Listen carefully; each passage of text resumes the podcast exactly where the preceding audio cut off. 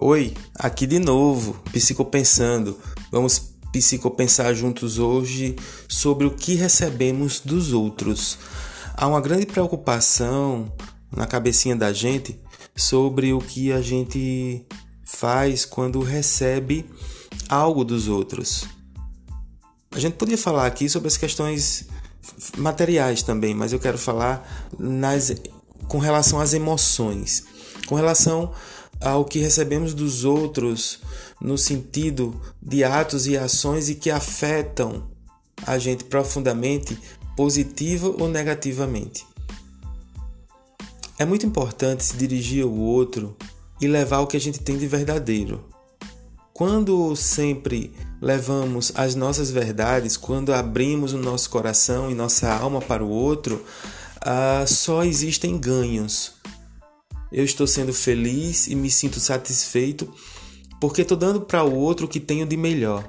O grande problema é o com que a gente vai fazer quando recebe do outro o retorno de nossas ações. Às vezes nos frustramos, nos decepcionamos, porque também esperamos que o outro retribua na mesma intensidade. Dar para o outro, ser verdadeiro para o outro, tem que ser uma ação despreendida de expectativas. Eu preciso fazer isso porque é minha essência e eu acredito que essa essência deve ser compartilhada para todas as pessoas, sem exceção, mesmo aquelas pessoas que possam não valer a pena. Ser verdadeiro uh, não implica em uma troca mercantilista de toma lá da cá. Ser verdadeiro é fazer o que você acredita. Claro que muitas vezes uh, nos decepcionamos justamente por aquelas esperas que eu acabei de falar. Às vezes a gente recebe de volta boas coisas, boas ações, bons sentimentos.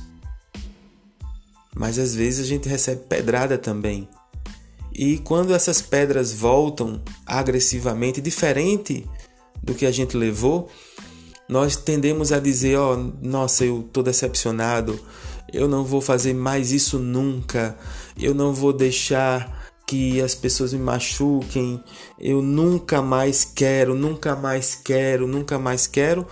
E a gente vai sofrendo e até correndo o risco de perdermos o que temos de bom por causa da ação do outro.